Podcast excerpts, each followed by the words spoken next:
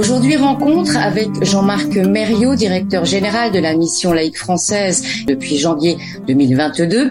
Une carrière qui au départ était plutôt orientée vers les médias avant de rejoindre le monde de l'éducation. Il est avec nous aujourd'hui pour nous parler de la campagne de recrutement lancée par la mission laïque française qui se déroule jusqu'à la fin de l'année, début de l'année prochaine. Jean-Marc Mériot, bonjour. Bonjour. Pour cette rentrée 2024-2025, la mission laïque française a donc annoncé vouloir recruter plus de 300 nouveaux personnels pour son réseau d'établissements, qui, je le rappelle, est installé dans 39 pays. Pourquoi cette campagne de recrutement? Alors c'est une campagne de recrutement qui a lieu tous les ans. Hein. On est amené euh, bien évidemment à, renouveler régulièrement euh, l'ensemble des euh, enseignants et des personnels présents dans nos établissements. Donc c'est récurrent, on va dire, mais c'est vrai que on a décidé aussi cette année de renforcer aussi notre communication sur notre politique de recrutement parce que c'est de plus en plus difficile de recruter, en particulier des enseignants, et qu'il nous faut là aussi démultiplier l'ensemble des canaux pour toucher les enseignants et faire que nous puissions aussi euh, montrer la singularité du réseau de la mission laïque française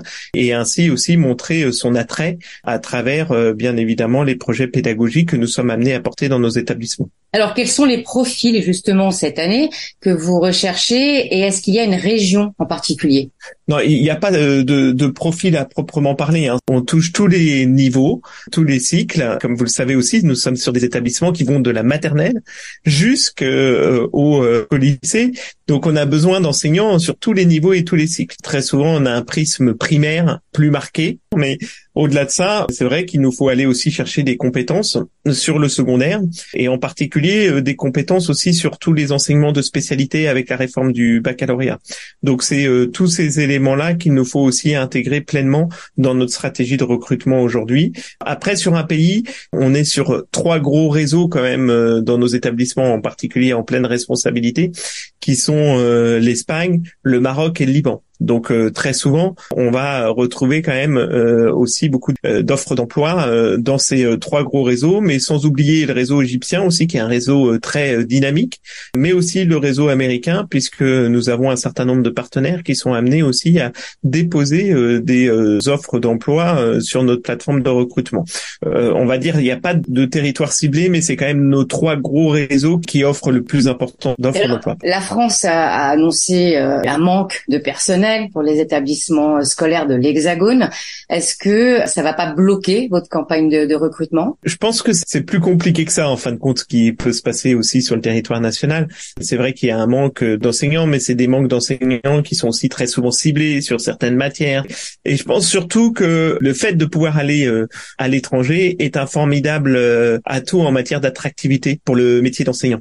Pour avoir échangé avec quelques responsables de l'éducation nationale, je pense qu'on mesure aussi à quel point bah, le fait de, de pouvoir aller euh, partager son expérience dans un établissement euh, français à l'étranger, et eh ben c'est aussi une richesse pour euh, pouvoir là aussi ensuite continuer son parcours sur le territoire national et renforcer l'attractivité du métier d'enseignant.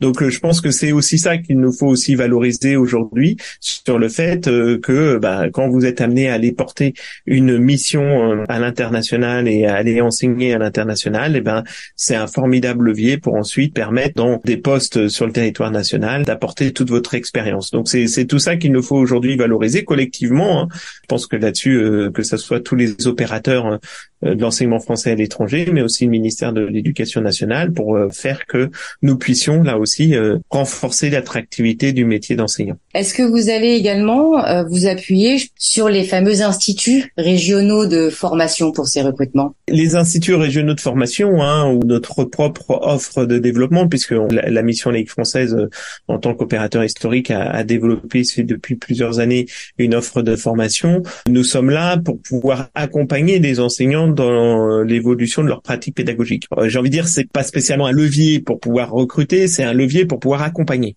Cependant, c'est une fois qu'on a recruté l'enseignant, il faut bien aussi le former aux spécificités de métier euh, d'enseigner à l'étranger et aussi euh, former les enseignants que nous recrutons localement, puisque nous avons aussi beaucoup dans nos établissements hein, de recruter locaux. C'est aussi une façon de pouvoir bien accompagner et de renforcer euh, l'excellence de nos enseignants. Donc c'est euh, vraiment euh, dans cette logique-là que s'inscrivent les dispositifs de formation, que ce soit ceux portés par la mission laïque française ou ceux portés par les instituts régionaux de formation. Vous avez organisé un webinar au moment de la journée mondiale des enseignants. Est-ce qu'on peut avoir un mini bilan de ce webinar? En fin de compte, nos webinaires, ils sont là pour pouvoir euh, élargir justement euh, notre communauté. Ils sont ouverts à toute personne qui souhaite y participer. On est dans cette logique de pouvoir ouvrir très fortement ce type de communication.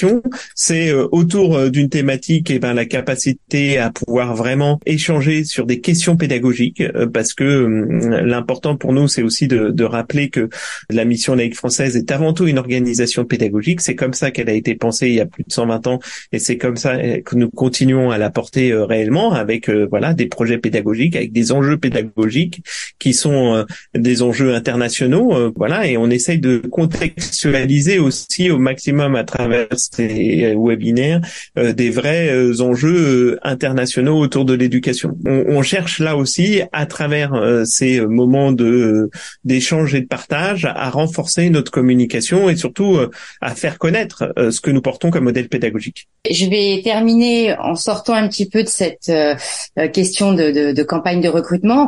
On a euh, euh, l'Europe avec le conflit ukrainien, on a le Proche-Orient, l'Afrique aussi. Est-ce que ces derniers mois, la mission laïque française a subi des soucis liés à cette situation géopolitique nous ne sommes pas implantés dans des pays qui ont subi des fortes crises. Nous ne sommes pas implantés en Ukraine.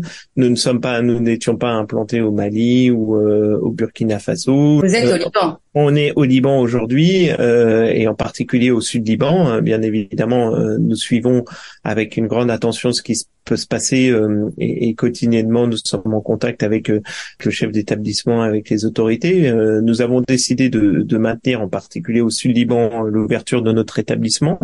Pour le moment, c'est vraiment dans cette logique-là que, que ça s'inscrit. Et c'est vrai que il nous faut nous adapter en permanence à chacune des situations. Le principe, c'est que bien évidemment, nous ne faisons pas prendre de risques à, l'ensemble de, nos personnels hein, et à nos élèves. L'enjeu, c'est de ne, pas faire prendre de risque, mais c'est aussi euh, de garantir un enseignement de qualité, de maintenir l'enseignement. Donc, euh, on a beaucoup appris euh, de la crise Covid en particulier, hein, de pouvoir mettre en, en, place des dispositifs quand nous sommes confrontés à des crises majeures. Et donc, c'est vrai que ce que nous avons pu vivre pendant le Covid, en, particulier à travers des dispositifs d'enseignement à distance, eh ben, nous sommes beaucoup plus armés aujourd'hui pour pouvoir répondre et assurer cette continuité pédagogique. Très bien. On rappelle peut-être pour les personnes qui sont euh, éventuellement intéressées par cette campagne de, recrutement que toutes les informations sont bien sûr dans la rubrique recrutement du site euh, mlfmonde.org. Merci beaucoup Jean-Marc Mériot d'avoir accepté de répondre à nos questions. Merci, merci beaucoup.